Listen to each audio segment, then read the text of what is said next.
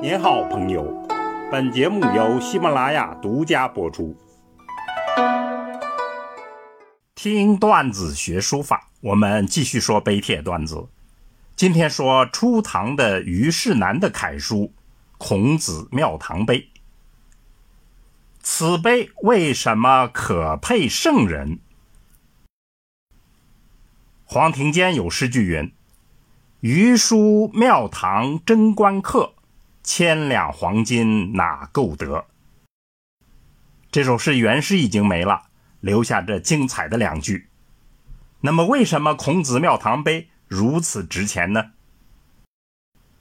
先要说虞世南这个人，他是个正宗的儒家君子。现在的年轻人对于儒家可能没有具体的感知，那么了解虞世南就是个活标本。他容貌怯懦，性情刚直。唐太宗非常欣赏他，到晚年都不让他退休。他去世的时候，皇帝还大哭了一场。太宗给他的评价是五绝：德行、忠直、博学、文辞和书汉，就是书法。那有意思的就是最后一项书法。最为人所知，当然书法是以前四者作为基础的。下来再说这个碑的奇妙之处。孔子庙堂碑写的时候，虞世南已经六十九岁高龄了，书法达到了炉火纯青。当时孔子的二十三世孙被封为保圣侯，修缮了孔庙，立此碑做纪念。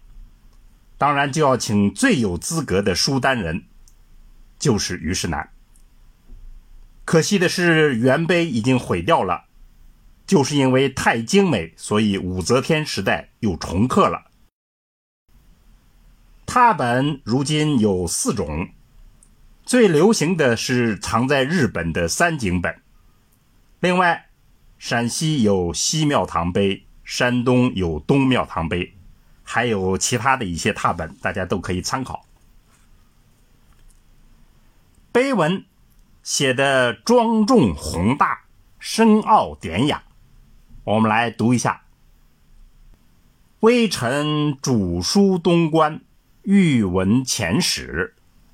微臣我在东关著书，了解到以前历史的情况。”若乃知己其神，为瑞作圣，总是智慧接近于神明，因为睿智而成为圣人。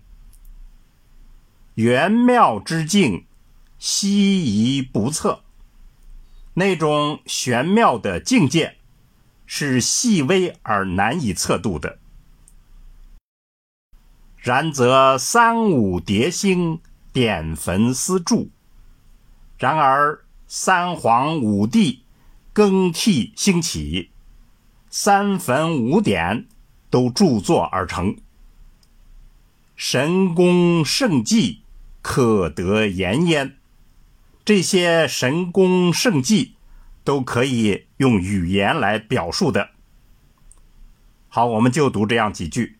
那么接下来他就推出了孔圣人，又赞叹说。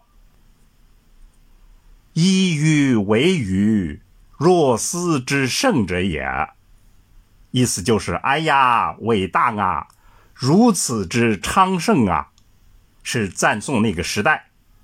下来再说，夫子迎无为之精，重千年之盛。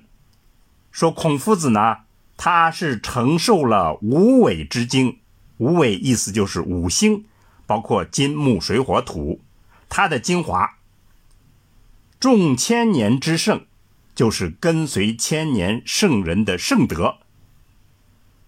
故天纵以挺姿，秉生德而降灵。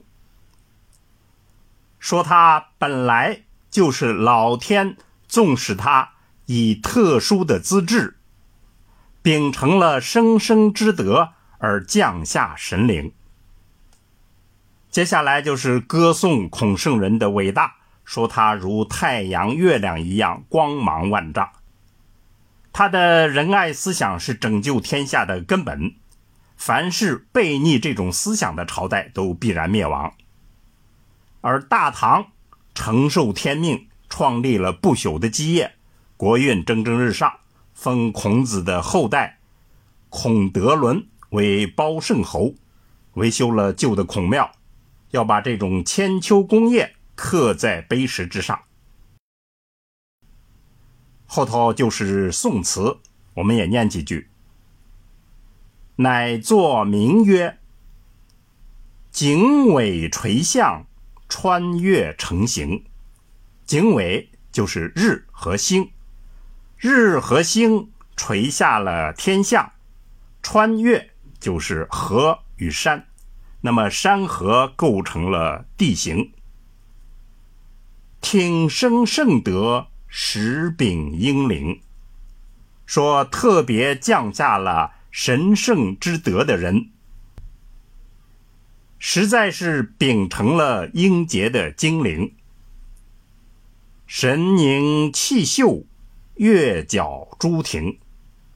说他神情凝聚，气质秀美。他的额头上是天庭饱满。”探则所引，穷极洞明。说他探索隐秘，洞察幽冥。好，我们就读这样几句。我们前面讲过，智勇把永字八法传给了虞世南，虞世南跟从智勇，直取魏晋笔法。其实，一定程度上，他对王羲之的发展继承超越了他的老师智勇和尚。那么，最根本的是他的书法中间有一种为人称道的君子之风。虞世南的咏蝉诗，其中有名句道：“居高声自远，非是借秋风。”这正是他所追求的精神境界。那么，这种境界表现在书法中，就呈现出阴阳调和、雌雄同体、外柔内刚、绵里藏针这样的特色。这就是中庸之道的儒者书风。我们具体来看《孔子庙堂碑》，笔法上含蓄朴素。精气内敛，藏多而露少，看上去温润如玉，宁静秀雅；结体上则中正平和，收放自然，稳健而潇洒。短笔显得干练，长笔显得舒展。那么，此碑书法可配圣人的特色，主要就体现在这里。临习此碑的朋友们要注意，在法度森严的唐凯王国中间，虞世南的孔子庙堂碑卓然不群。他独有一种儒者的书卷气，悠游自得，平淡脱俗。无论您按怎样的解析方法来临摹慈悲，都不要忘记了这样一个根本的特色。好。听段子学书法，我们下次再见。